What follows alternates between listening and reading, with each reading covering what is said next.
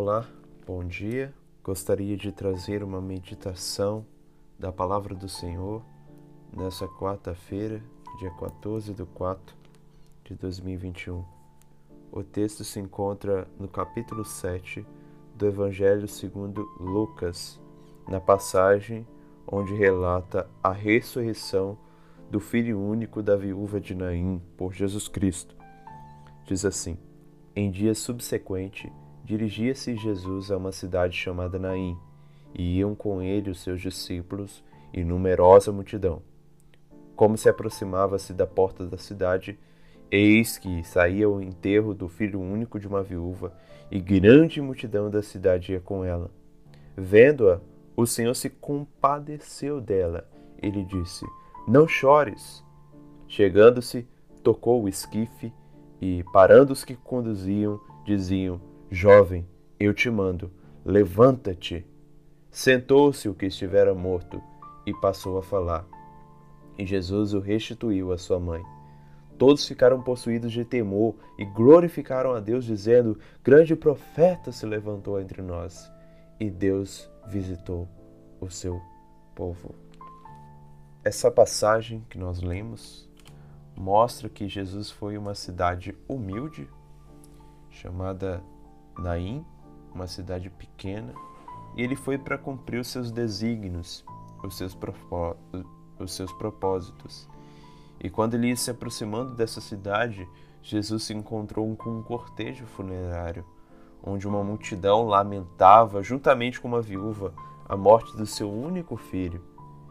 Mas Jesus, diante dessa situação, se compadece da viúva e a consola, dizendo: Não chores.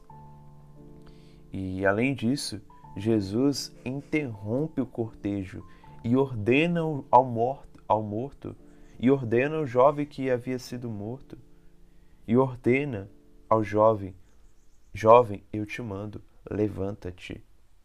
Aí então Jesus ressuscita e restitui o jovem à sua mãe, e a multidão glorifica a Deus, reconhecendo que um profeta foi levantado por Deus e Deus visitou o seu povo.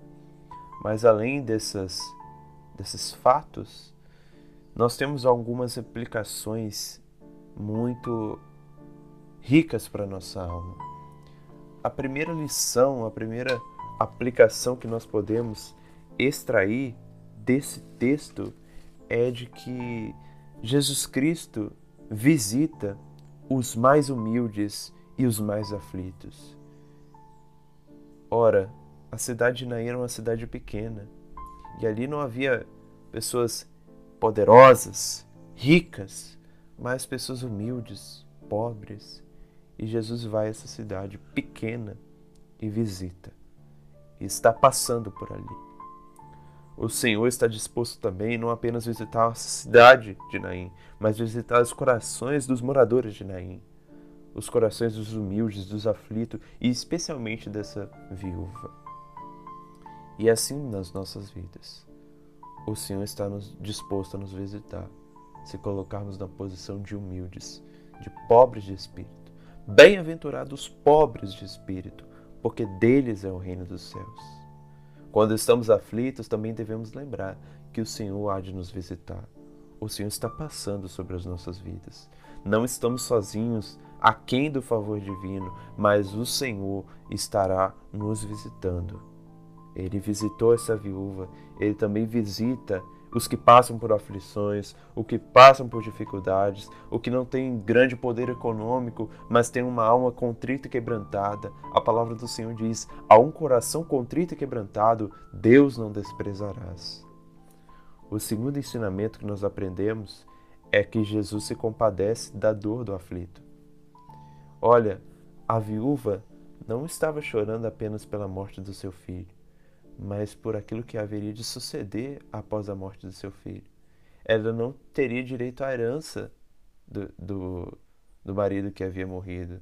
O marido deixava a herança para o filho, o filho morreu, ou seja, ela não tinha nada se o filho morresse. Literalmente, ela perdeu o filho, o único filho, ela perdeu também a única esperança de ter uma condição de vida. Ela ia se tornar uma mulher jogada às traças, às ruas, desprezada, rejeitada.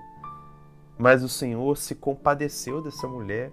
O texto diz que Jesus, vendo-a, ele sente a dor dela e lhe disse: Não chores. O compadecimento, a definição desse termo, significa o companheirismo em meio à aflição. E o Senhor está diante dessa viúva dizendo: Não chores, eu estou contigo. Calma, vai dar certo. Não chores. Não entre em desespero. Aquieta seu coração. Jesus se compadece. Jesus se compadece da nossa dor. Há momentos das nossas vidas que achamos que a esperança fugirá de nós e choremos com desespero e choremos, pereceremos como os discípulos no barco. Mestre, não se te dá que morramos, que pereçamos. E às vezes estamos assim mas o Senhor se compadece de nós. O Senhor tem compaixão, o Senhor tem misericórdia de nós nesses momentos. E o terceiro ensinamento, a terceira aplicação que esse texto quer nos dar é que Jesus é o único que tem poder sobre as circunstâncias do aflito. Às vezes achamos que nós que temos o domínio sobre as coisas, mas como as coisas fogem, entre aspas, do nosso domínio, entramos em desespero. Mas devemos lembrar que o Senhor Jesus Cristo tem poder sobre todas as coisas, sobre toda e qualquer situação. Ele chegou diante da porta da cidade e viu um povo chorando, cortejando um funeral, mas ele diz: Para! Eu estou aqui. O texto diz que ele chegou, tocou a marca do jovem que estava morto e parou os que a conduzia. Diz assim: Esperem, eu estou aqui. Parem. Eu tenho poder sobre a morte. Eu tenho poder sobre essas circunstâncias. Louvado seja o nome do Senhor. Glória a Jesus. E ele diz ao jovem: Jovem, eu te ordeno, eu te mando, levanta-te, ressuscita-te. O Senhor tem o um poder sobre a morte e sobre toda e qualquer situação. Se o Senhor tem poder sobre a morte, quanto mais as outras coisas. Uma crise financeira, uma doença, uma crise na sua saúde, uma crise na sua vida espiritual. Se o Senhor tem poder sobre a morte, quanto mais essas coisas. O Senhor tem controle, o Senhor tem domínio. E o quarto ensinamento que essa passagem quer nos conceder é que Jesus está disposto a restituir a alegria do aflito.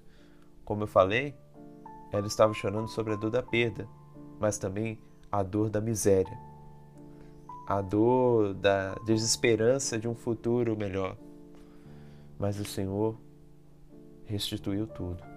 O texto diz que Jesus restituiu o jovem à sua mãe, e restituiu com o jovem restituiu a esperança, restituiu a alegria, restituiu aquilo que havia de alegrar o coração da viúva, porque ela dependia daquele jovem, então restituiu, Jesus restituiu a dependência da viúva. E louvado seja o Senhor, porque Ele está disposto a continuar fazendo isso, a restituir a nossa alegria, a restituir um coração quebrado. O Senhor é especialista em restauração, em restituir um coração quebrado. E o último ensinamento é que Jesus faz tudo isso para a glória do Pai. O texto do versículo 16 diz que todos possuídos de temor glorificaram a Deus, reconheceram que Deus levantou um profeta e que Deus visitou o seu povo. E assim hoje. Tudo que o Senhor faz quer seja um milagre, não será para encher uma igreja. Não será porque você tem um valor especial. Você tem um valor, mas não como as pessoas acham que são. Que você é uma pessoa muito importantíssima, você é um, um ouro puro de ouvir, mais raro que um ouro puro de ouvir. Mas na verdade, Jesus faz essas coisas, claro, porque Ele nos ama, mas acima de tudo, ele faz para a glória do Pai.